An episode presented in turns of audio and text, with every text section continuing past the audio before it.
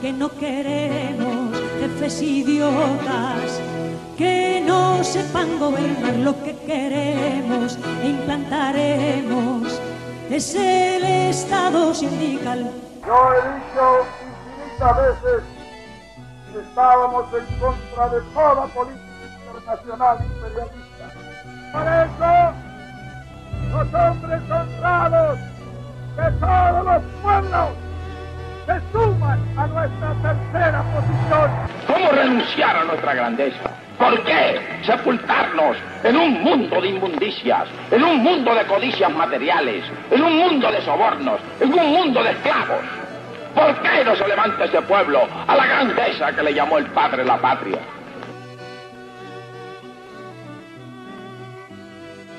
¿Qué tal? Muy buenos días, muy buenas tardes o muy buenas noches, dependiendo de nos escuchan en qué momento. Esto es una vez más en Cholocas aquí por YouTube. En esta oportunidad eh, vamos a tener a expositores de eh, Vanguardia Nacional que van a hacer básicamente un balance entre lo positivo y lo negativo que ha brindado, que ha otorgado, ¿no? Este, que se ha mostrado luego de este paro nacional eh, aquí en la Nación Hermana de Colombia.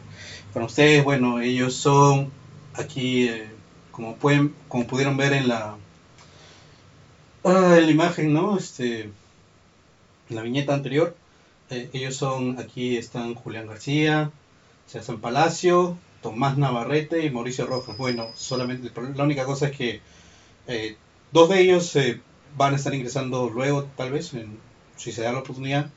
Y para cubrir también está aquí de nuevo Juan, Juan Capilo, aquí. Bueno, ¿cómo están ustedes muchachos?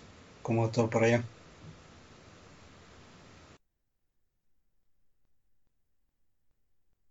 Bueno, muy buenas, muy buenas noches a todos. Eh, les agradezco primero que nada la invitación. Eh, agradezco, me parece que es un tema fundamental. Creo que eh, es un momento muy interesante para poder compartir ideas y poder plasmar lo que hemos, la situación que hemos vivido en Colombia durante el último tiempo. Entonces, pues les agradezco mucho la oportunidad.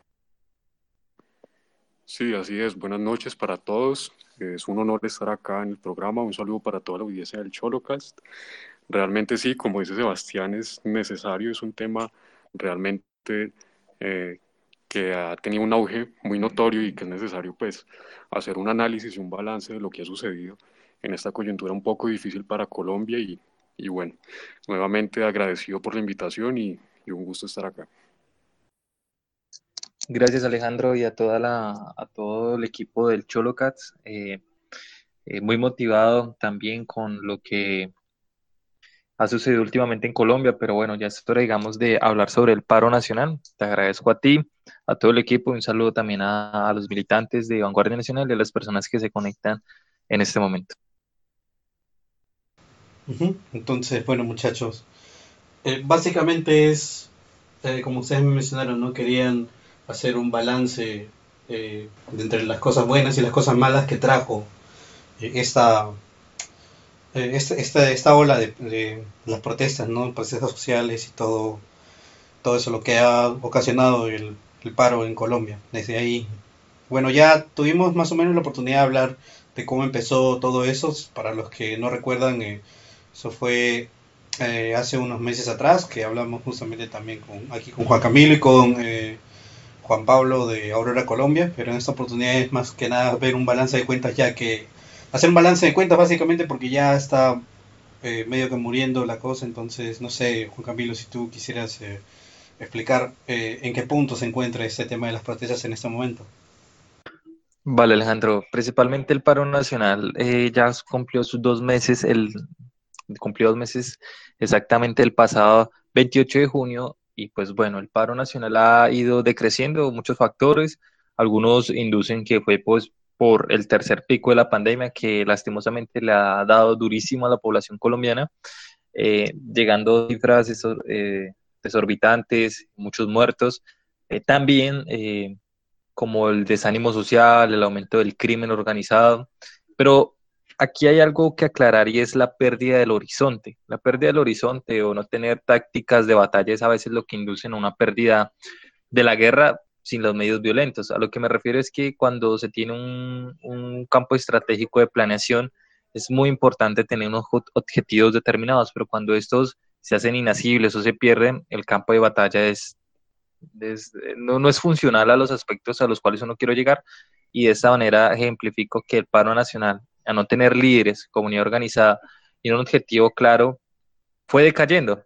Lastimosamente tuvimos un comité del paro que, entre comillas, estuvo liderando eso, pero tiene nombre y partido político, que es la centroizquierda burguesa en Colombia, y que lastimosamente ha difundido esto como una plataforma política del 2022. Esto con, lo, con el pretexto de querer derrotar al partido de gobierno, al uribismo, y que lastimosamente causó como un choque moral muy fuerte, y pues que eh, aunque Vanguardia haya enviado al Comité del Paro propuestas económicas para superar el fracasado sistema neoliberal de hace tres décadas, eh, lastimosamente por más los intentos que hicimos incluso con la mesa del comité en varios sectores, no, no, pues no fueron aceptadas nuestras peticiones, sino pues que ellos ellos mismos buscaron eh, homogeneizar y pues derrocar como la actividad popular solamente para encerrarla en una pequeña oligarquía. entiendo.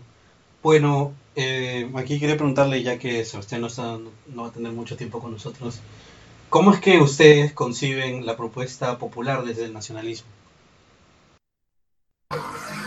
A ver, primero que nada hay que decir que el, paro nacional es un producto de mm, problemáticas político-ontológicas en Colombia, ¿no? Va mucho más allá del simple momento que tenemos y el presidente que tenemos y la pandemia, que claro, son elementos fundamentales y que dan una puerta a eh, la iniciación de, de, la protesta popular, ¿sí?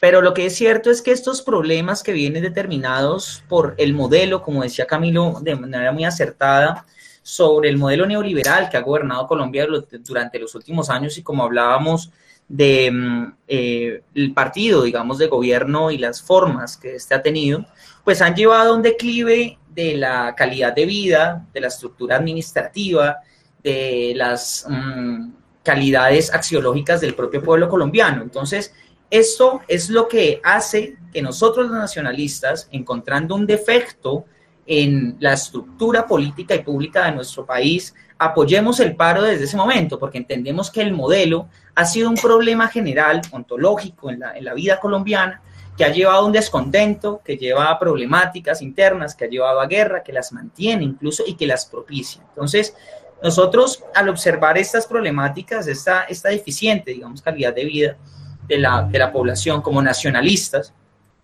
consideramos que es necesario apoyar a toda la población en general que se ve afectada por estos modelos.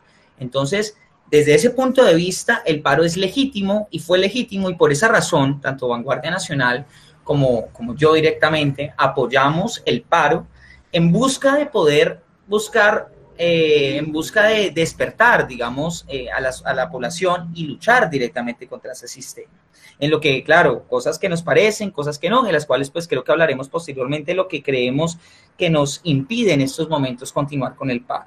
Pero los nacionalistas apoyamos el paro fehacientemente en un principio. Y esto, claro, teníamos una causa principal, que esta causa principal era acabar con una reforma tributaria que era supremamente nociva para el devenir de nuestro país, que ya estaba bastante afectado por el tema de pandemia, que estaba bastante afectado por las políticas de los últimos años, políticas económicas de los últimos años y, públicas además. Entonces, vemos la necesidad de apoyarlo. Eso, eso, esa creo que sería una posición de trasfondo que nos lleva a considerar la necesidad del paro.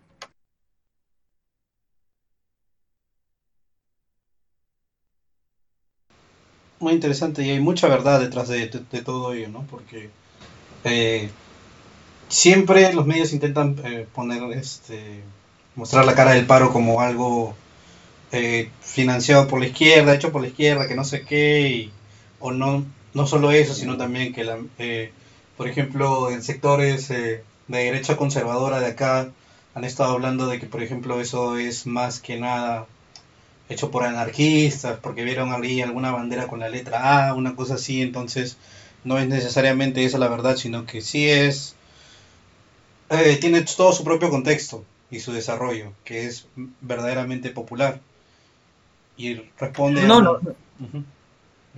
Qué pena que te interrumpa. Eh, mira, lo que pasa es que nosotros también consideramos en un momento dejar de tener tanto interés de pronto, a pesar de que somos supremamente eh, interesados por la estructura y por la filosofía política y demás, y por esas diferenciaciones y demás, y ser un poco técnico, decidimos dejar un poquito de lado también esos tecnicismos y observar las necesidades propias de nuestro país, las problemáticas que habían como nacionalistas, y por eso pues decidimos apoyarlo en pro también, y esto hay que decirlo también, eh, de, de poder afianzarnos políticamente y poder traer personas que se identificaran también con las intenciones que nosotros tenemos y con los postulados que estábamos manejando, ¿sí? Sin decir que nos estamos mezclando. Una cosa es separarnos de, digamos, de, este, de estos sectores políticos en los que no estamos de acuerdo, por ejemplo, como el caso, como le decía Juan Camilo, de esta centro izquierda liberal burguesa, separarnos de ella, que también apoyan el paro, pero lo apoyan por unas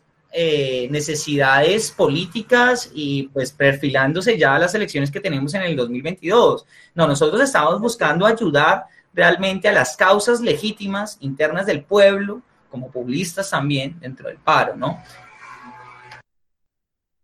Sí, verdaderamente, ¿no? Y eso es básicamente lo que estaba, a donde yo me estaba dirigiendo, que es, bueno, o sea, como digo, no todo esto tiene su propio desarrollo y, y hay distintos grupos que siempre van a estar presentes, o sea, es muy idealista pensar que eso no va a pasar. De todas maneras, en algún momento vas a ver a alguien con una bandera que no te gusta, con un símbolo que no te gusta, con una ideología que no te gusta, pero, más, pero hay que ver más allá de eso, hay que justamente tomar y tomar cartas en el asunto. Pero justamente hablando de tomar cartas, muchachos, yo quería preguntarles qué acciones tomó Vanguardia eh, que durante el tiempo que duró el paro. ¿Qué hicieron? Sí, claro, Alejandro. Bueno, realmente Vanguardia Nacional tuvo un papel de cooperación muy interesante durante este marco del paro nacional, aportando pues realmente una serie de disposiciones de pronto eh, muy válidas. Y desde el inicio, en abril, cuando esto eh, comenzó, Vanguardia Nacional realizó, digamos que como primera instancia, una convocatoria tal vez en sectores de, como los estudiantes, los campesinos, los obreros y hasta nuestros compatriotas nacionalistas, con el objetivo que ya, que ya se ha nombrado anteriormente, que lo hemos nombrado, con un objetivo y una causa en común, la cual sí o sí se debía apoyar, y era el tema de bajar, eh, por fin tumbar esa tan nefasta reforma tributaria, que afortunadamente eh, luego de unos días se logró, eh, se logró hacer porque, como bien saben, era una reforma nefasta con unas disposiciones perjudiciales realmente para los colombianos que venían golpeados y afectados pues de, en, este contexto de la pandemia y de, de esta crisis, eh, que no convenía para nada realmente eh, implementarla. Afortunadamente logra caer y consecuentemente, eh, si nos remontamos hace unos días atrás también, cae el señor ministro Carrasquilla con su, mm, su espectacular actuación respecto a una entrevista que fue de pronto el, tope de la indignación de los colombianos en su ignorancia, por llamarlo de alguna manera, respecto a, un producto tan básico de la canasta familiar como era el tema de los huevos. Eso fue un tema que, causó mucha revuelta y, realmente, eh, bueno, terminó con la indignación, aumentando esa indignación de los colombianos. Como lo nombraba eh, Juan Carlos ahorita, Vanguardia Nacional también le emitió una serie de propuestas económicas al Comité del Paro que realmente se representan a ellos mismos, eh, unas propuestas económicas con el fin de superar realmente eh, este fracasado modelo neoliberal que lleva realmente 31 años en el país, los cuales pues eh, han demostrado, y el gobierno, durante, eh, mediante este eh, sistema que ha venido en declive, ha mostrado y ha demostrado su incapacidad e ineficiencia, y asimismo la vulneración voluntaria a la subordinación a los organismos multilaterales, internacionales y globalistas. Eso no es un secreto para nadie, realmente es una realidad, una triste realidad, y, bueno, desafortunadamente, como ya lo nombraban acá los camaradas, pues bueno, no, eh, las propuestas fueron más que, ignoradas, por llamarlo de alguna manera, y solo actuaron conforme a sus intereses con base pues a las elecciones del 2022, ¿no? Ya pronto estaremos en, en este asunto y simplemente podemos calificar a este comité del paro que realmente no representa a nadie, eh, parte de esta eh, oligarquía realmente disfrazada en esta supuesta coalición de la esperanza, ¿no? que es un sector acá de un poco de, gente de izquierda acá en Colombia, hasta investigados que, bueno, solo se aliaron, pues, de hecho, a sus objetivos con fin de cumplir sus objetivos al, al 2022. Eh, por otro lado, eh, Vanguardia Nacional tuvo un papel muy importante, ya que realizó activismo político y cultural eh, con propaganda en las calles también, junto con los militantes y miembros de, de, vanguardia, fomentando de pronto de alguna manera un poco de nuestra doctrina y llevando el nacionalismo a las calles. Cabe aclarar que siempre teniendo como, como nuestro pilar fundamental a nuestro sujeto político, que bien sabemos es el pueblo colombiano.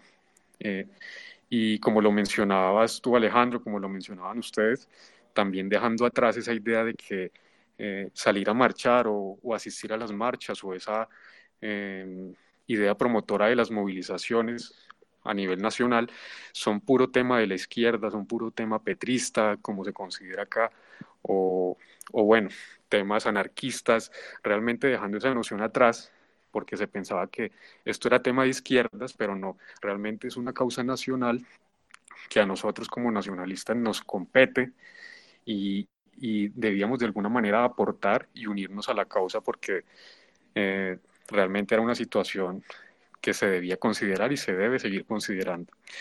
Eh, bueno, también por otro lado, como ya sabrán, eh, desafortunadamente durante las movilizaciones, aquí en el marco del paro nacional, se presentaron una serie de detenciones ilegales de los manifestantes que, asistieron pues a las marchas, ¿no?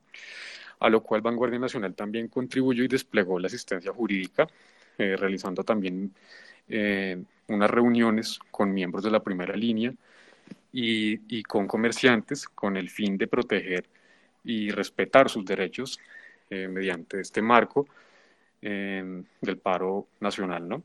Se, se, desplegó esta brigada jurídica, obviamente la atención eh, gratuita, por si hay alguna duda al respecto, y se prestó el debido apoyo jurídico a las víctimas de, estas detenciones arbitrarias, ¿no?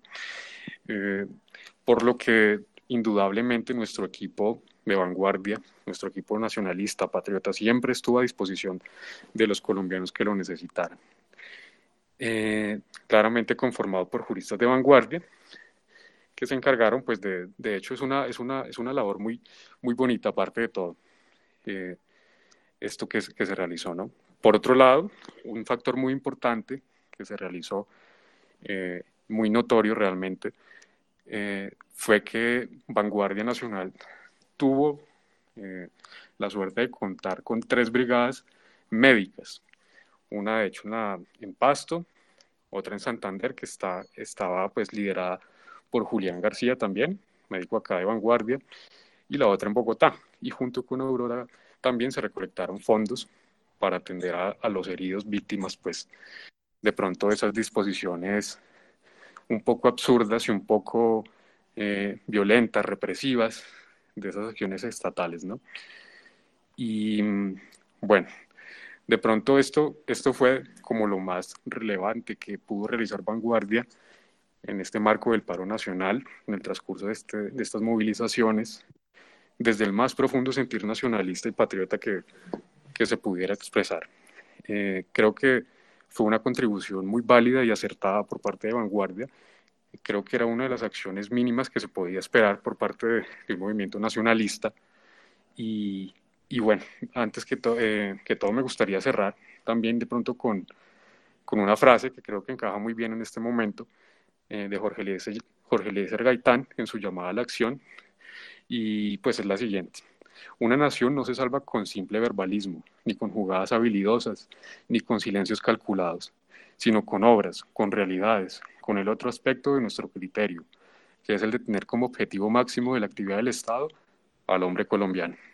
Entonces, pues bueno, eso fue lo que, lo que aportó de pronto Vanguardia Nacional en esta coyuntura social y en el marco del paro nacional acá en Colombia.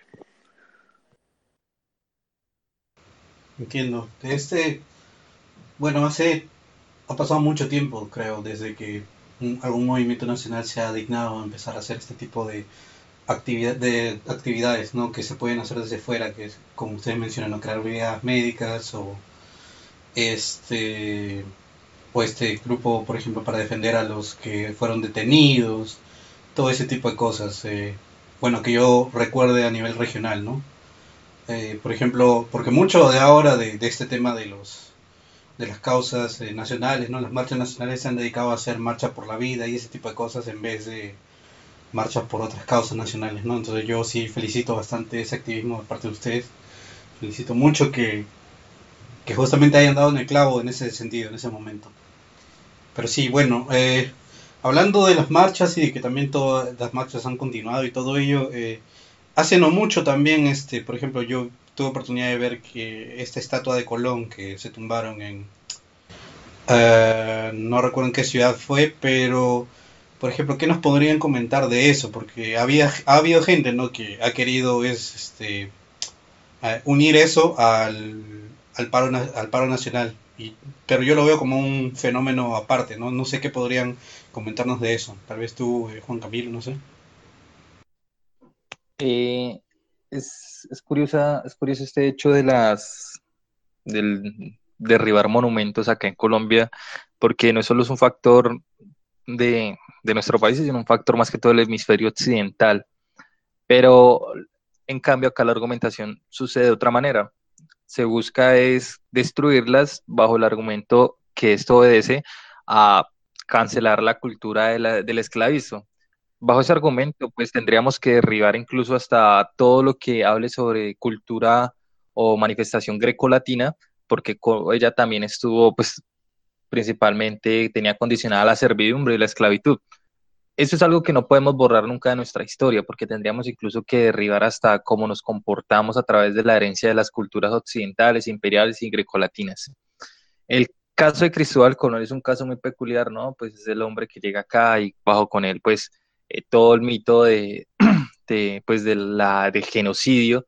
No se niega que hubo eh, una una división racial en castas socioculturales en la corona española para con los eh, habitantes de, pues, aborígenes de nuestra región andina, pero a lo que me quiero centrar es que eh, derribar estatuas bajo el argumento de la esclavitud es ignorar que toda nuestra cultura heredada ha sido forjada a través de la esclavitud también, ¿cierto?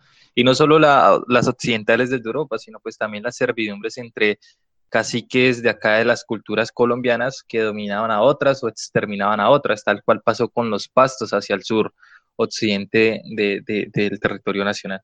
Entonces, eh, este fenómeno eh, no, no, considero que las estatuas sean muy importantes como para defenderlas con la vida, pero sí considero que es momento de reevaluar cuáles estatuas principalmente son las que más afectan a nuestra cultura y yo pues sí le he dicho a varias personas, si nosotros nos vamos a enfocar, ¿por qué no está derribada la primera cultura, la primera estatua de la cultura norteamericana? Vemos estatuas por todas las víctimas de George Washington, de todos los próceres de la libertad y, la, y el sueño americano de, de los Estados Unidos, pero están intactas. En cambio, las, incluso de la de nuestros mártires, la de nuestros héroes, incluso hasta vandalizaron la estatua de Jorge Eliezer Gaitán, pero la que está a menos de, tres cuadras, la de George Washington, está intacta. Eso demuestra que también hay un sesgo ideológico de cómo se quiere tratar la cultura colombiana.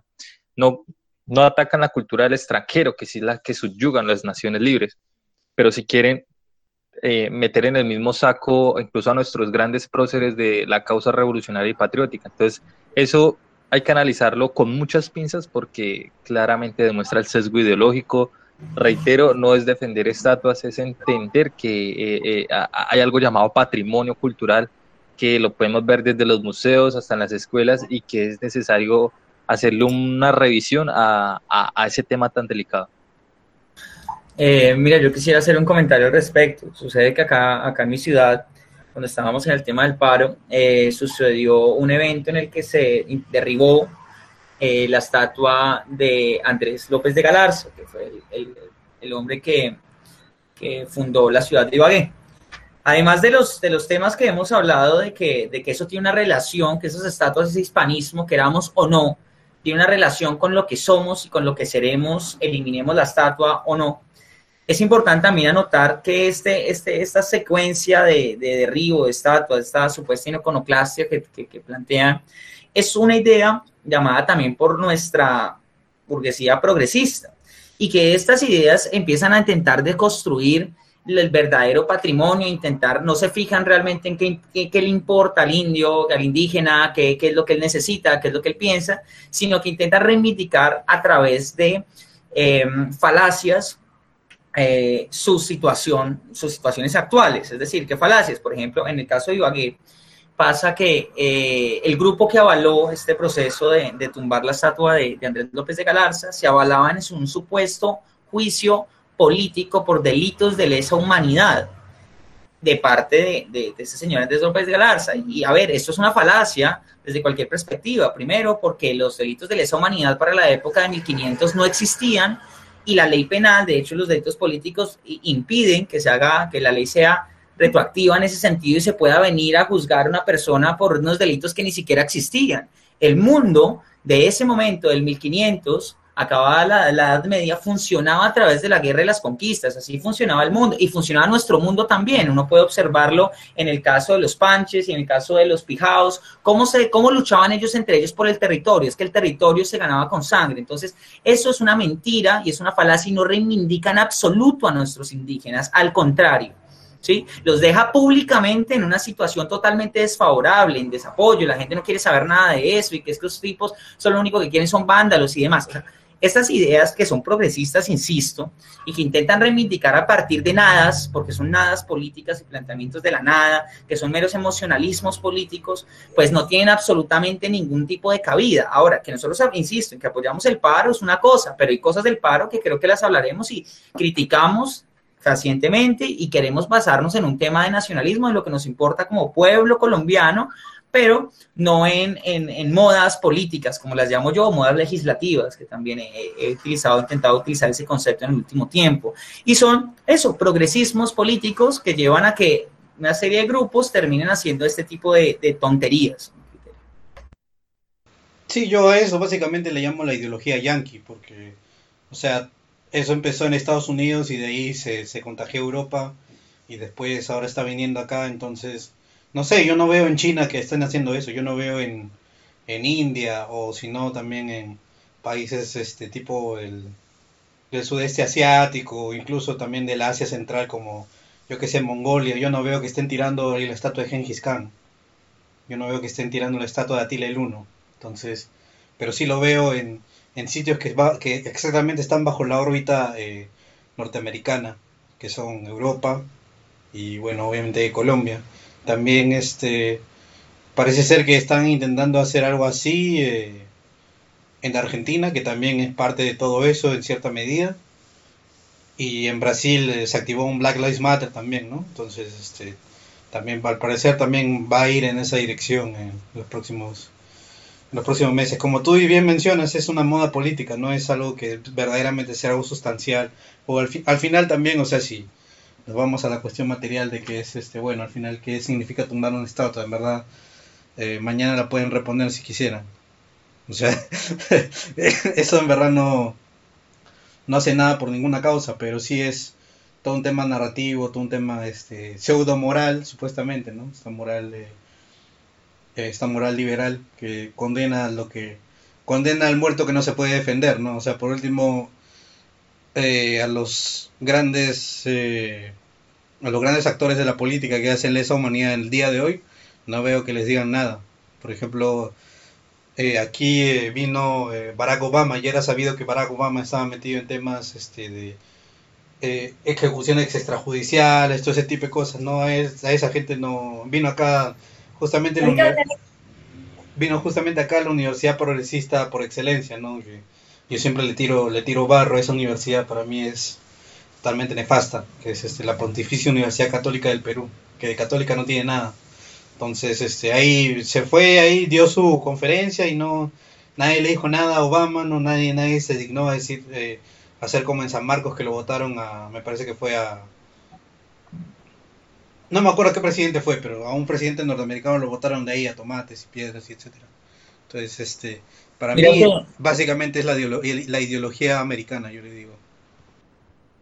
No, mira, mira, mira que eso tiene una relación que es interesante con el tema de lo que hablaba, lo que hablaba Juan y lo que hablaba Tomás respecto a las acciones que, que nosotros decidimos tomar porque pese a que apoyamos paro y teníamos acciones determinadas, hay cosas que nosotros decidimos también cuestionar y que eso nos llevó a tener una revaluación también del paro en sus pros, en sus contras, en qué, en qué, en qué esquemas, en qué contextos nos involucrábamos y en qué contextos intentábamos también desmarcarnos de esos contextos, ¿no? Haciendo inclusive crítica a la gente del paro. En mi caso, por ejemplo, cuando yo estaba acá, tuve una, tuve una discusión enorme en la, Universidad de Tolima, tal vez la universidad regional más grande de mi región, eh, al respecto de este tema de lo que les hablaba de la, de la estatua de López de Galarza y mm, eso terminó en un conflicto también de alguna manera con la gente del, del, paro que estaba manejando el paro. Entonces eso tampoco, veamos que nosotros intentábamos hacer un paro, pero un paro direccionado, un paro inteligente, un paro que como decía, si en estos momentos ha decaído es porque no hay liderazgo, es porque no hay enfoque, es porque no hay verdaderamente un direccionamiento real de intereses, de fines, una organización, no lo hay, eso es una cantidad de intereses privados, incluso, como dices, como, como, como, dice, como dice Alejandro, incluso americanoides en últimas cuentas, aunque ellos no se den cuenta, para preservar los intereses de grandes oligarquías, porque eso las mantiene ahí, ¿no? Entonces, creo que eso es, eso es muy importante entre los elementos que nos quisimos también desmarcar y, las cosas que hicimos y no hicimos del paro. Sí, hablando justamente un poco de lo positivo y lo negativo del paro, eh, quisiera saber qué, crees que fue lo bueno que dejó el paro aquí, este Tomás. Sí, claro. Eh, yo creo que como lo nombré al principio, eh, en, el, en, el, marco del paro nacional, como primera instancia, lo más positivo que pudo haber, que pudo haberse logrado, como primera instancia fue lograr tumbar pues lo de la reforma tributaria, que realmente, como lo había nombrado al principio, fue, tenía unas disposiciones muy nefastas y, y bueno, realmente creo que ese fue el objetivo mayor que se, que se logró. Eh, posteriormente, eh, unos días después, logra caer también un poco el tema de la reforma a la salud, porque la reforma a la salud tenía también unas disposiciones un poco eh, duras, por llamarlo de alguna manera, para los ciudadanos colombianos, ya que, bueno, se supone que se iba a adoptar una pseudo negligencia eh, por, por el hecho de no pagar una serie de pólizas, hasta bueno, algunos sectores de izquierda acá en Colombia citaron esto como, como una copia de pronto del sistema de salud estadounidense.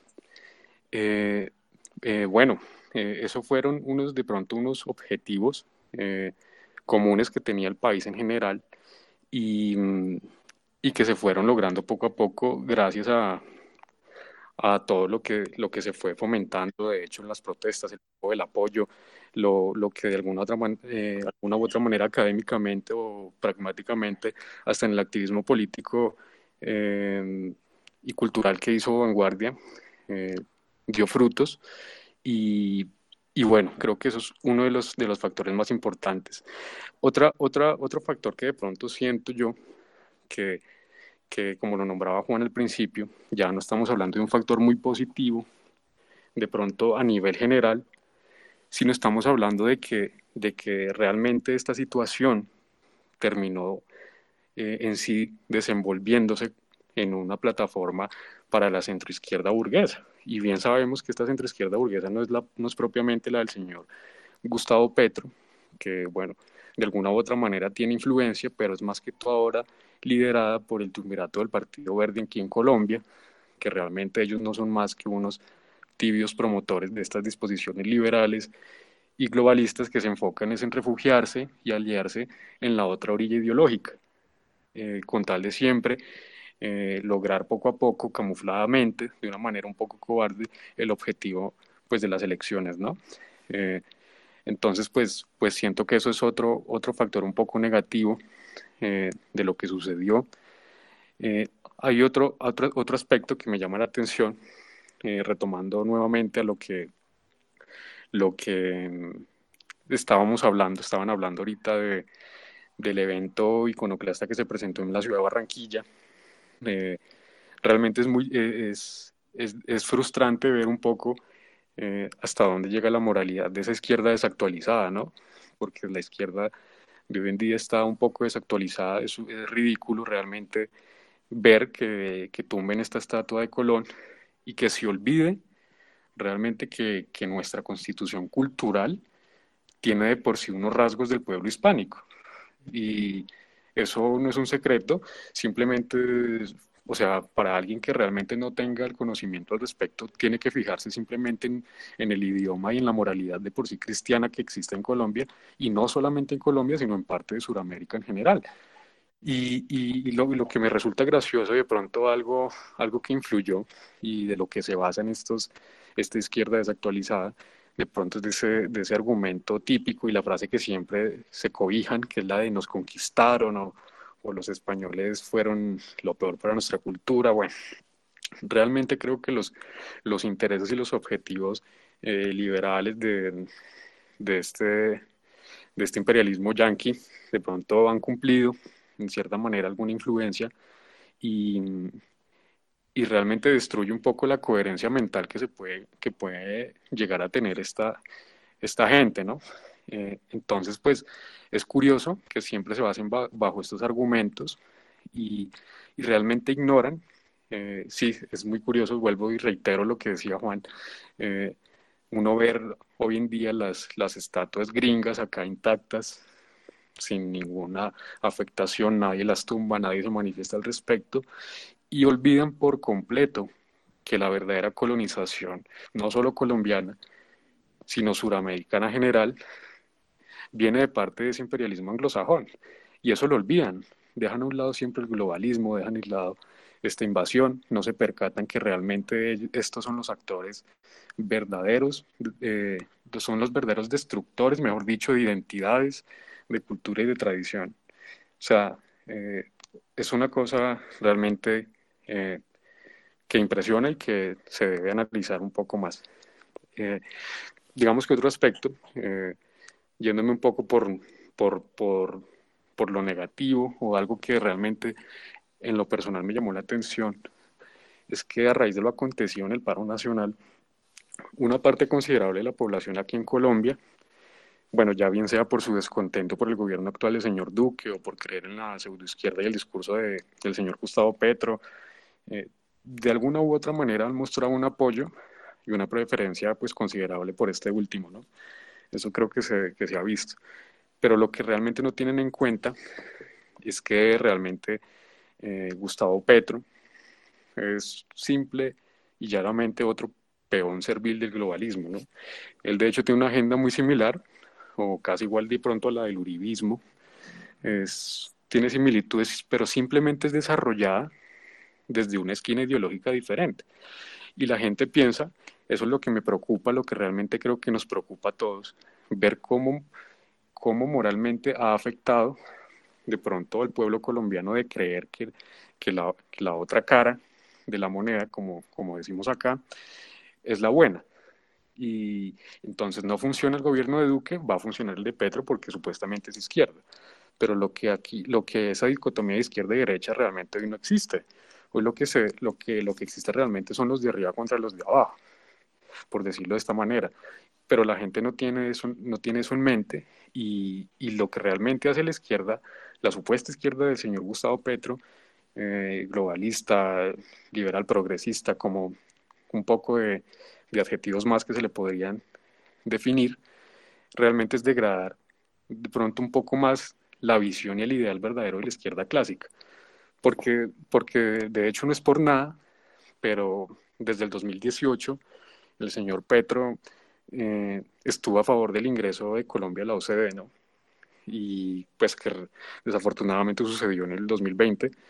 Y además de eso, eh, como ya sabrán, eh, pues esta, toda esta serie de disposiciones que, que, que exigen, que la OCDE le exige al país, eh, de esta organización internacional globalista han sido realmente pues desastrosas, ¿no?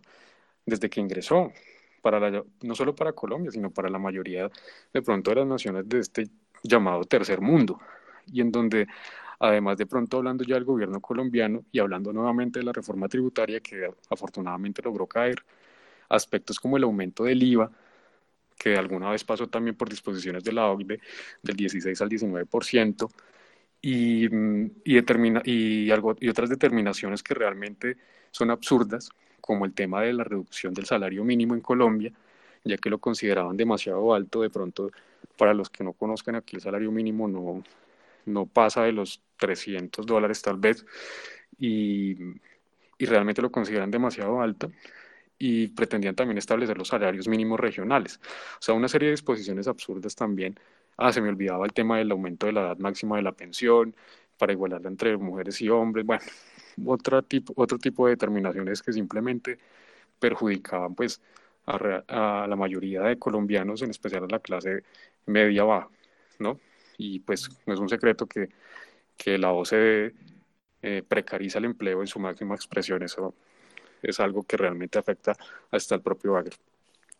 Entonces, pues bueno, eso es un, balance un poco general. Creo que, que, fui un poco más para los aspectos negativos que los que tengo un poco más presentes, porque realmente eh, creo que moralmente ha afectado al pueblo colombiano de, de confundir de pronto por optar alternativas que realmente no conocen de raíz cuáles son sus bases, cuáles son los pilares ideológicos y si no se dejan llevar por esa dicotomía que aún hoy en día está presente y que es bastante errónea. Muy bien, de hecho aquí también en el chat, eh, aquí Juan Arevalo nos pregunta si es que alguno de ustedes, eh, muy en general, ¿no? la organización Vanguardia o si saben también de Aurora tal vez, eh, si se tuvieran algún roce con organizaciones o grupos eh, que sean de otras posturas políticas, como sean de izquierda, anarquistas, indigenistas o algo así, o, no pasó nada de eso? Bueno, eh, pues eso llueve de todo, ¿no? Eh, cuando apoyamos el paro nacional, el primer roce justamente fue con la escena neofascista y libertaria, ¿no? Que hacían apoyando eso de comunistas, etcétera. Ahí fue el primer roce. Eh, hubo otro roce la Universidad de Pamplona. Hace poco estuvimos ahí invitados por la Facultad de Ciencias Humanas. Y bueno, ahí nos llegó un politólogo de la, un docente politólogo a, pues, a cuestionar nuestras ideas. Y bueno, entonces esos roces son muy, muy fuertes, ¿no? Porque aunque nosotros nos expongamos, siempre, digamos, está nuestra fortaleza, nuestra seguridad y nuestra convicción de que haciendo lo correcto, pues eh, se le demuestra el ejemplo porque solo la acción es la única verdad, ¿no? Y una, un roce así fuerte, bueno, en mi caso estábamos el primer día del paro nacional. Eh, claro, yo vi todo lo, todo los grupos de personas indeseables que uno, que, que contrarios a nuestras ideas, y había un caso, un, acá en, en Colombia se llaman ñeros, ¿no? Un es como que un cholo, no sé cómo se le diría allá en Perú, pero una ñanga que estaba robando a, a un conocido de una amiga. Y bueno, tocó, tocó hacer lo que uno se va a hacer, frentearlo de frente y que si, que si, si, no, si las cosas no cesaban de una vez, pues a los golpes o a lo que hubiese, ¿sí? Fue curioso porque pues en pleno paro nacional con gases, piedras, gritos y todo, y uno armando un pleito ahí en medio de, pues de esa segunda o tercera línea donde estábamos, pues nada, fue un roce así, pero pues esos roces de pelear siempre están muy presentes, uno siempre está muy a la expectativa, prevenido, uno no sabe qué pueda pasar, pero como, como te digo, Alejo, algo que tiene que caracterizar a Vanguardia siempre es que donde uno quiera que vaya a ir, siempre uno tiene que estar muy firme, mucha fortaleza, ignorar a los, a los mediocres, ignorar a los, a los, a los habladores, a, los cobardes, pero llegado el caso que le toque la, la oportunidad a uno, pues pararse firme y y de la mano de Dios y las convicciones que a uno lo, lo representan. Pues es el único roce que pues, de mi experiencia personal ha sido ese en el paro nacional, no más. Siempre ha sido muy bien recibido las ayudas de vanguardia, incluso para personas que no piensan como nosotros, como lo expuso muy bien Tomás. Eh, incluso hablando con gente de primera línea, que es lo que menos esperábamos, pero pues ellos aceptaron nuestro apoyo en cuanto a brindarles asistencia jurídica, porque pues al fin y al cabo el nacionalismo es para Colombia, no es para los que piensan como yo el nacionalismo es para todos o, no es para nadie, ¿sí?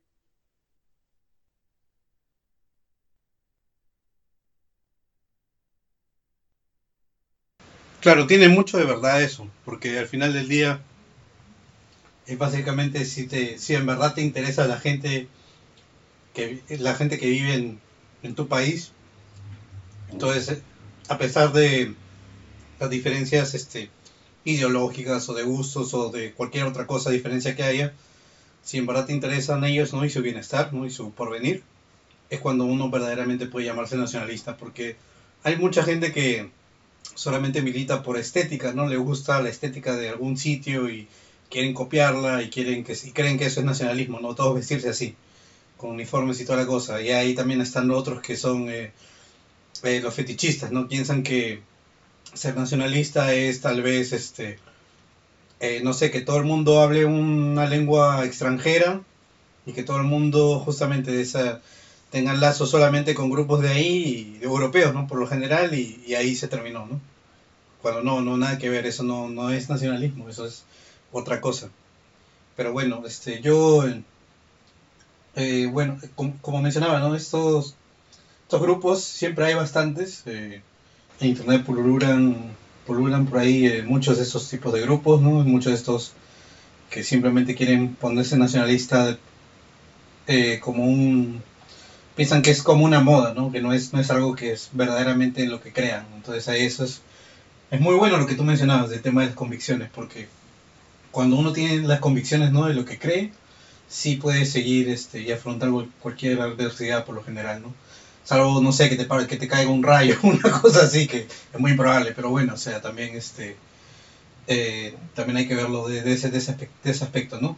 Ah, pero bueno, muchachos, yo entonces eh, otra duda que me surge a mí de todo este, de todo esto del paro es este es que justamente, justamente si solamente la izquierda progresista era la, eran los que tenían también, o sea, estaban ustedes, la izquierda progresista, no sé si también habían otros grupos que también tenían eh, intenciones de llevar el paro hacia, hacia su lado. No sé si nos podría, si es que existe, si es que existe eso también, nos, podrían comentar tal vez, o tal vez no, no se dio esta, en esta ocasión.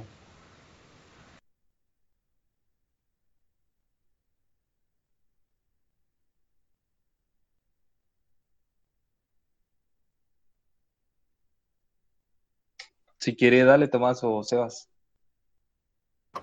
Bueno, ¿qué, te digo yo de esa parte? Yo creía que eh, en el paro nos encontramos con, muchísimos grupos, logramos hacer, digamos, conversatorios, conversaciones con, posturas que pueden ser, digamos, disímiles, como es el caso de lo que decía Juan eh, con, con primera línea, que en muchos casos era un grupo de progresistas también pero de los cuales incluso en algún aspecto se lograba rescatar gente y, también se da uno cuenta de que había, de pronto mucha confusión respecto a los planteamientos de que ser nacionalistas. Un segundo hace, antes de la reunión hablaba con unos amigos y entonces ellos me decían, bueno, uno me preguntó, bueno, ¿por qué es el nacionalismo? Entonces yo, yo, conversé con eso y ella es una posición muy, muy lejana a mí, a priori, no es la, es la pareja de un amigo, entonces ella no me conocía, digamos, en estricto senso.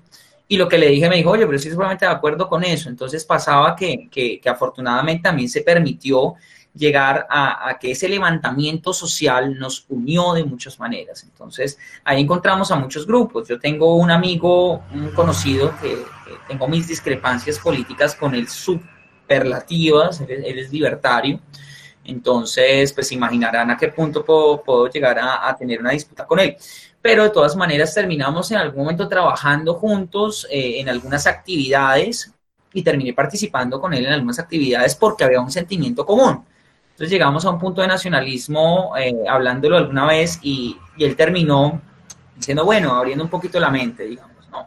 Eso me parece que es un punto positivo, inclusive de los puntos que hablábamos positivos del paro, es el propio, el propio sentimiento de unidad nacional. A mí me encantó poder ver por un momento cómo, cómo el país se unió por causas comunes, por elementos generales de, mal sabor que teníamos todos los colombianos. Entonces, eso fue muy lindo, pese a que, claro, yo también tengo conocidos, por ejemplo, eh, muchos conocidos fascistas, y ellos me criticaban en algunas cosas, criticaban algunas otras, llegué con algunos, inclusive muy extremistas, a poder decirles, bueno, es que en qué punto eh, realmente somos nacionalistas y en efecto el nacionalismo es para, para, el pueblo colombiano y no entonces para unos o para otros, para los que pensamos X o Y manera.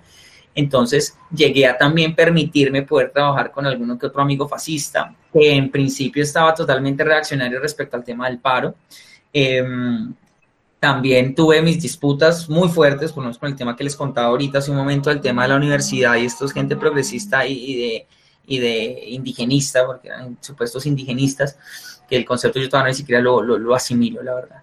Em, entonces, eh, estos tipos eh, generamos un conflicto público, fue una cosa de, de armar un, un soperoco, como decimos de pronto acá en el Tolima, eh, al respecto y terminamos casi los golpes con ellos y yo terminé con unos amigos impidiendo el tema lo de, lo de, de lo de las Bueno, eso fue una, una, cosa bien complicada, pero también es cierto que uno tiene que estar dispuesto eh, a enfrentar esas posibilidades, a enfrentar la situación que se vaya representando como, como conflicto, porque va a suceder. La política tiene una carga de hecho, los liberales se han encargado de buscar una supuesta pax eh, enorme y superlativa que, que, no existe que es imposible de conseguir en la dinámica y en la vida humana, eh, y menos en los criterios políticos. Entonces, es una falacia eh, desde el kantianismo, por supuesto, y esta, y esta paz perpetua de la que él habla, que no es más que, que un intento de generar una entelequia que es inexistente en la dinámica de la realidad humana y en la dinámica de la realidad universal. Entonces, mmm, claro, generamos las disputas y yo entiendo perfectamente que, estamos abiertos a ellos. Sin embargo, sí, fue interesante haber trabajado con grupos, inclusive con demócratas, liberales en algún aspecto también, en decir, no, bueno, hay unas cosas importantes, pero tengo una amiga que, que ella es música y ella es muy liberal pero es una excelente música y me contribuyó a hacer un, intento de un evento, o sea, estábamos en una marcha muy grande acá, intentamos hacer un evento musical con Chelo, bueno, bien, bien bonito, ella me, me, ayudó con eso, eso fue bien agradable y creo que eso es de las cosas que dejó, que dejó el paro para vanguardia, al menos, eso es un buen elemento para nosotros, ya, ya hablándolo como, como movimiento, y fue que encontramos personas interesantes en el camino que, que terminamos pudiendo adherir eh, a, nuestro, a, nuestra, a nuestra ideología y poder también instruirlo un poco en lo que se trata ser nacionalista verdaderamente. Entonces, mm, sí, conflictos, eh, gente de muchos esquemas, de muchas corrientes, eh, pero lo lindo también es eso, ¿no? Observar cómo nos pudimos inclusive unir por encima de ideologías políticas por unos fines superlativos de la, de la situación y el contexto que vivimos los colombianos. Entonces, creo que eso es. ¿Y usted, Tomás? ¿Qué experiencia tuvo? No, realmente con, concordando con Sebastián, eh, se puede notar eh, de una manera impresionante esa unidad nacional que, que, se presentó con el objetivo pues en común. Normalmente se, se presentaron, no solo en, mi caso, no solo en el de Sebastián, eh, yo creo que en, en muchos sectores discrepancias políticas pues o ideológicas mejor respecto al tema.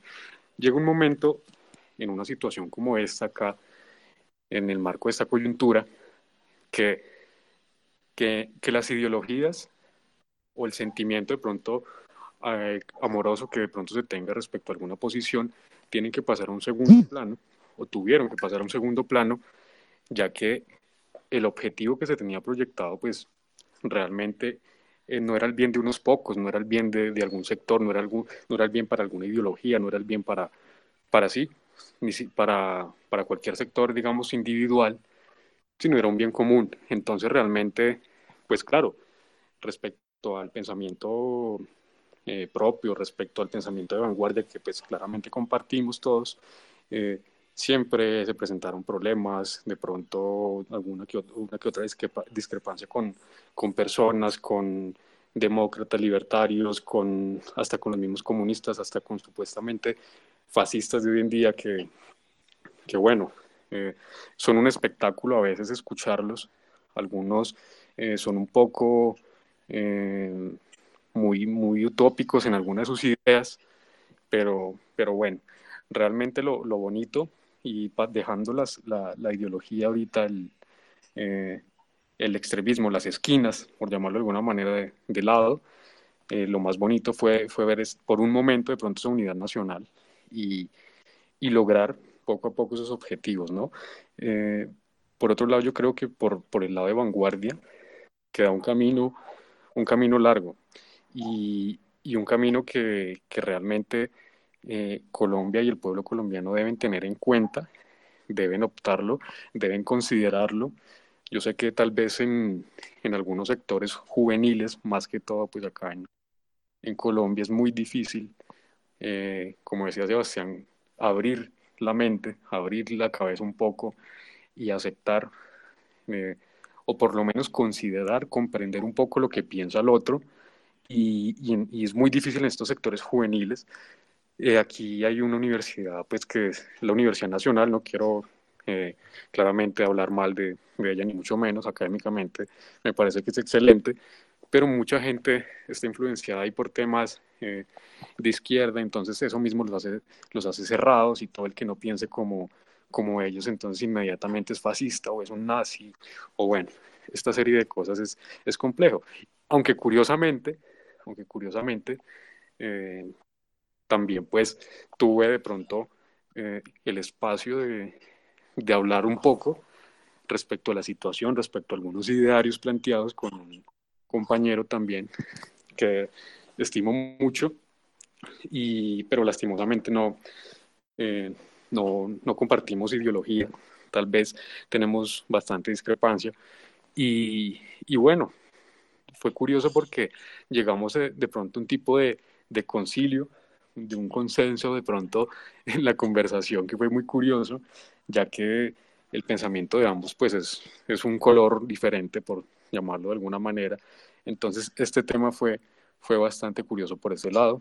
Es bueno eh, el despertar que hubo momentáneamente respecto al paro con, con la población colombiana en general. Me, eh, fue muy importante, eh, de pronto, académicamente más que todo, y claro, pragmáticamente también con las acciones que realizó Vanguardia Nacional respecto al paro, ya que nos pudimos dar a conocer un poco más de hecho, eh, nuestras publicaciones llegaron un poco más a, más gente, la gente se veía también, eh, algunos, claramente no todos, eh, se veían a gusto con, con, el pensamiento, se ha tratado de, de, infundir, de informar un poco más al respecto y, y bueno, creo que realmente es una situación que, como lo dije al principio, en este momento eh, tiene que superar un poco esa disputa ideológica y mientras esto llega a su fin, llega a su tope, eh, pensar uniformemente de pronto con los objetivos sociales. Ya pensar en el proyecto de vanguardia nacional como tal, nuestro proyecto nacionalista, nuestro ideario, es otra cosa aparte. Pero por el momento la coyuntura nacional ha servido todo lo que, lo que ha sucedido realmente y, espero que, que cuando esto vuelve y vuelve reactive, sea de la mejor manera y tengamos pues la mejor disposición y, la, y el mejor aporte desde nuestro ideario nacionalista para Colombia, que realmente es algo que, que si alguna persona de pronto que no comparte eh, nuestro pensamiento, nuestro, nuestro ideario, que se abra un poco, abra un poco la mente y, y se de, y deje por lo menos eh, enseñar o, que conozca, se permita conocer una nueva alternativa y no se quede encerrado en esos pensamientos que, que tenga de X o Y sector. Entonces, pues, básicamente es eso.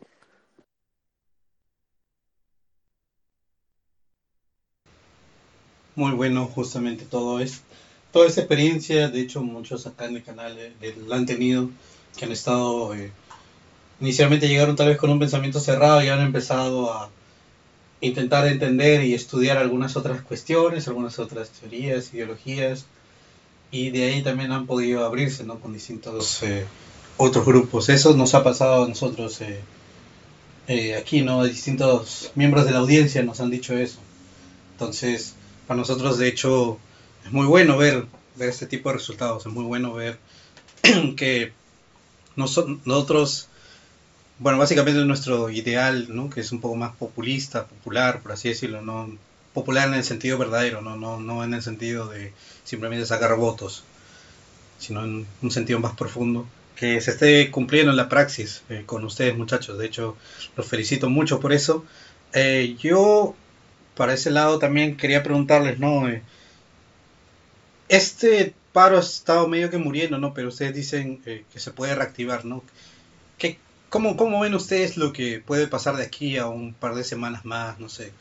o creen que para reactivarse tendría que volver a ocurrir otro evento ¿no? que también este, genere este, esta polémica? Pues Alejandro, de, yo, yo quería justamente decir algo respecto a lo último que dijo Tomás, y es que mm, nosotros creo que estamos convencidos, o por lo menos yo muy convencido, de que, de que esto se va a volver a reactivar, y se va a volver a reactivar de manera muy paulatina, eh, con intensidades probablemente muy diferenciales, pero se va a reactivar. Em, en la medida en que, como decía yo en un principio, las, las razones eh, principales, las razones, digamos, profundas del paro no se han solucionado y no se solucionaron con, con bajar la, la, la, reforma tributaria, ni a Carrasquilla, ni tampoco bajar la reforma a la salud, ¿no? Entonces, así por más de pronto de nuestra población joven, también como lo decía Tomás, eh, nuestra población eh, que de pronto está tendiente a ser cerrada, por ejemplo, los casos universitarios como, como lo es la Universidad Nacional la Universidad del Torino en mi caso, eh, creo que mm, pese a eso y esos elementos que no van a desaparecer, mientras que no desaparezca la problemática suprapolítica que tenemos en Colombia, eh, pues necesariamente van a volver a presentarse con intensidades diferentes y probablemente sí, como dice, como dice Alejandro, tal vez existan razones que puedan llevarlas a, cabo, no sé, por ejemplo, se me ocurre a mí las elecciones, los resultados, las primeras políticas, el, el final de este gobierno, eh, las circunstancias que puedan, en Colombia pasan cosas eh, todos los días, me refiero, en Colombia se puede morir cualquier persona importante mañana, entonces cualquier de esas cosas puede suceder y va a generar un estallido social que realmente venimos presenciando también desde la época precisamente de Jorge Luis Caitán. nosotros estamos en un estado de violencia y ese estado de violencia y conmoción no ha terminado y no va a terminar hasta que no se responda a las necesidades verdaderamente ontológicas que tiene Colombia. Entonces, estoy convencido de que, de que el paro va a volver y va a volver y nosotros vamos a tener que transformarnos también y vamos a tener que buscar maneras de participar para reenfocar también esos, esos intereses y esas... Mm, esos elementos emocionales y políticos que pueda tener en la población. Y creo que ese es parte del trabajo al que nos hemos dedicado también a seguirnos manteniendo, no somos una, una coalición momentánea como esta supuesta coalición de la, de, la paz pues que, que viene a decir que va a acabar con los problemas de este país porque entendemos como dice Tomás que esto es un camino bastante largo que vamos a seguir trabajando por ese camino eh, en, busca de buscar, eh, en busca de fortalecerlo desde sus raíces y desde sus elementos realmente constitutivos e importantes. Que el paro venga en intensidad, probablemente em, lo, lo, utilizaremos nuevamente, participaremos en ello, pero creo que nosotros también tenemos un elemento de revolución constante, ¿no? De darnos cuenta de que esta revolución tiene que hacerse en el diario desde, desde nosotros como individuos nacionalistas y por supuesto nuestra actividad pública y también el ejercicio que hacemos como, como ideario y como grupo. Entonces, creo que, que esa, esa, esa es una, una, cosa que para mí es clarísima. El paro va a volver y va a volver con diferentes causas y vamos a tener que responder a esas causas que sé que no van a ser tampoco muy lejanas. Estoy seguro que esto va a volver pronto. Tomás, ¿qué nos podrías comentar de que, por ejemplo, qué cosas nuevas estarían ustedes preparando para esta futura reactivación del paro? Eh, Claro, Alejandro. Pues mira, nosotros desde el principio siempre hemos tenido de pronto en acción un plan o, hemos tenido, digamos, esa misión de parte de Vanguardia Nacional de fomentar eh, de alguna u otra manera desde el activismo eh, político, cultural, un poco de nuestra, nuestra doctrina, nuestro nacionalismo, eh, mostrarlo a la gente, mostrarlo a Colombia realmente que no, que se quite esa idea de, de la mayoría de personas que, que piensen que, ser nacionalista inmediatamente ser un nazi o, o bueno, entre otras eh, razones absurdas. Pero dentro de todo este marco, eh, Vanguardia Nacional eh, seguirá, yo creo que promoviendo este ideario, seguirá promoviendo el propósito, el objetivo por el cual Vanguardia Nacional lucha y seguirá luchando. Eh, yo creo que, que, se seguirá teniendo en cuenta eh, el factor de lucha principal y, y es por fin eh, luchar por esta soberanía en todo el sentido de la palabra, Eh, creo que, que no solo en Colombia, sino también en nuestros países hermanos, en Latinoamérica y Iberoamérica en general, que pues desgraciadamente hemos estado subordinados de pronto geopolíticamente de este imperialismo anglosajón, ¿no? Entonces, eh, realmente es un propósito que hay que seguir haciéndolo, hay que seguir realizándolo. Eh, es un ideario que, que, tiene que avanzar realmente cada vez más, no quedarse simplemente en la teoría, como algunas personas eh, tal vez lo piensen, sino ir más a la praxis también. Eso es algo que se ha empezado a realizar y se seguirá haciendo.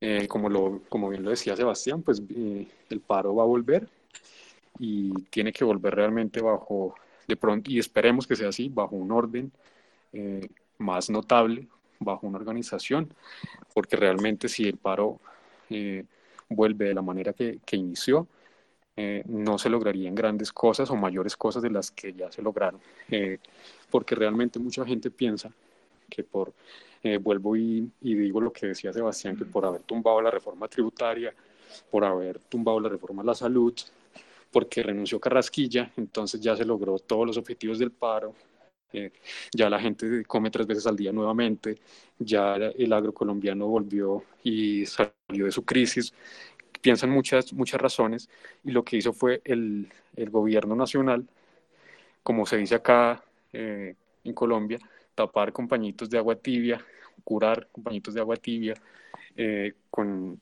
con, una disposición que emitieron eh, respecto a la educación. No sé si de pronto la, escucharon, eh, tal vez allá en otros países, de que la educación pública por este semestre y tal vez en, en, en el próximo año 2022 estará pues gratuita, ¿no? Cosa que no, no, no era antes.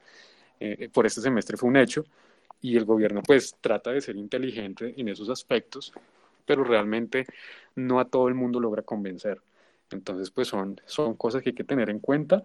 Vanguardia Nacional estará al tanto de la situación, siempre eh, reestructurándose de la mejor manera para afrontar la situación que esté vigente en el país y, bueno, tratar de, de, lograr llegarle a más colombianos y, y que la gente comprenda y conozca más aún el movimiento y conozcan realmente el ideario y las causas que son del pueblo y para el pueblo.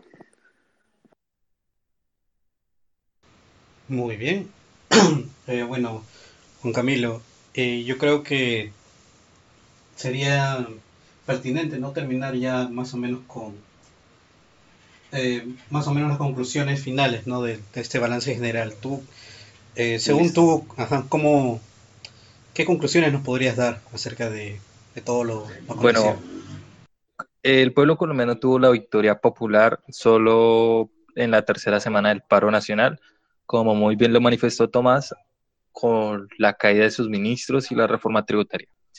Sin embargo, de las cinco semanas o seis semanas que nos llevan hasta el día de hoy, las victorias han sido consecutivas por el gobierno, el gobierno nacional. Es decir, la victoria táctica entendido en términos militares de movilización de tropas, como lo vio el pueblo colombiano con todas las manifestaciones, nuevas formas de lucha como bloqueos, primeras líneas, etcétera.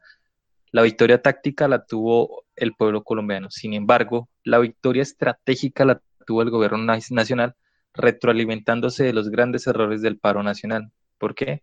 Porque eh, nuestro talón de Aquiles fue el comité del paro. Nunca había visto en mi vida un comité con tan falta, con tanta falta de autoridad para dirigir una planeación estratégica en un, en un gran paro nacional. Un comité tan degradado moralmente que uno puede ver las grandes personas que lo representan, que a nivel moral son unos pusilánimes. Y que a nivel eh, de liderazgo es débil. Uno ve por qué el, el presidente Duque se reunió primero con la coalición de la esperanza y no con los líderes regionales, porque justamente el comité del paro es de los partidos, de las personas que son de esa centro izquierda burguesa liberal que hacen parte de la coalición de la esperanza. Eso también justifica por qué el presidente nunca se reunió con líderes de pequeñas y medianas empresas, con otros líderes estudiantiles, pero bueno, eh, esta gran debilidad de liderazgo pues también permitió que el gobierno aunque perdiera la reforma tributaria, tuviera otras victorias. Entonces, en términos de un balance, el paro nacional en conclusión no fue un fracaso, se ganó poco, pero esto nos deja muchas enseñanzas, que aunque no lo quiera las oligarquías colombianas, el paro se va a reactivar.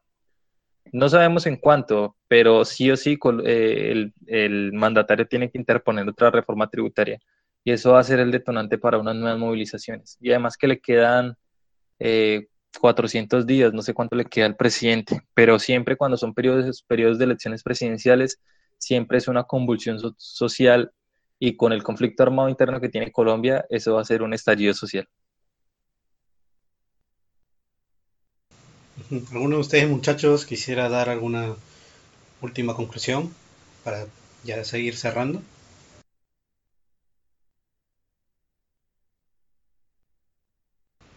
Bueno, si nadie más quisiera aportar, ¿no? Para ahora, el final, creo que podríamos dar por, concluida esta, este, este foro temático, ¿no? Sobre el paro nacional y también, este, acá nada, eh, decirle a, a la audiencia que puedan que sigan de nuevo a, nuestros camaradas de Aurora de Vanguardia Nacional aquí en Colombia. Eh, aquí están sus redes, están en, el, en la descripción del video. Entonces, ahí cualquier duda o cualquier sugerencia ¿no? que puedan tener, se las hacen saber mediante esos canales. Y bueno, creo que eso sería todo. Muchísimas gracias a ustedes, este, muchachos, por compartir, compartir este tiempo con nosotros. ¿no? cualquier cosa, ya saben, estamos en contacto. Alejandro, muchísimas gracias. Yo te agradezco mucho la oportunidad. También me parece muy importante el poder explicarle a, de pronto a, los oyentes que estén en Latinoamérica, que muchas veces compartimos circunstancias muy similares, cómo sucedieron las, eh, cómo sucedió el paro en Colombia y por qué tanta conmoción y pues cómo reaccionamos también los nacionalistas al respecto. Eso me parece que es, que es loable y es importante. Muchísimas gracias por tu, por tu tiempo y por la ocasión. Sí, Alejandro, muchas gracias nuevamente. es un honor estar acá. Gracias por la invitación. Un saludo también a todos los oyentes que, que se encuentren en esta noche de hoy. Y bueno, un gusto. Quedan totalmente invitados a conocer de pronto los que no tengan conocimiento de Vanguardia Nacional, de nuestro ideario, de, quiénes somos y, y claro, si lo quisieran apoyar, tienen ahí todas las puertas abiertas eh, de parte del movimiento nacionalista del pueblo y para el pueblo. Un gusto Alejandro y nuevamente muchas gracias. Para la audiencia, eh, movimos el episodio que íbamos a tener el sábado que pasó, que iba a ser sobre también la situación en España.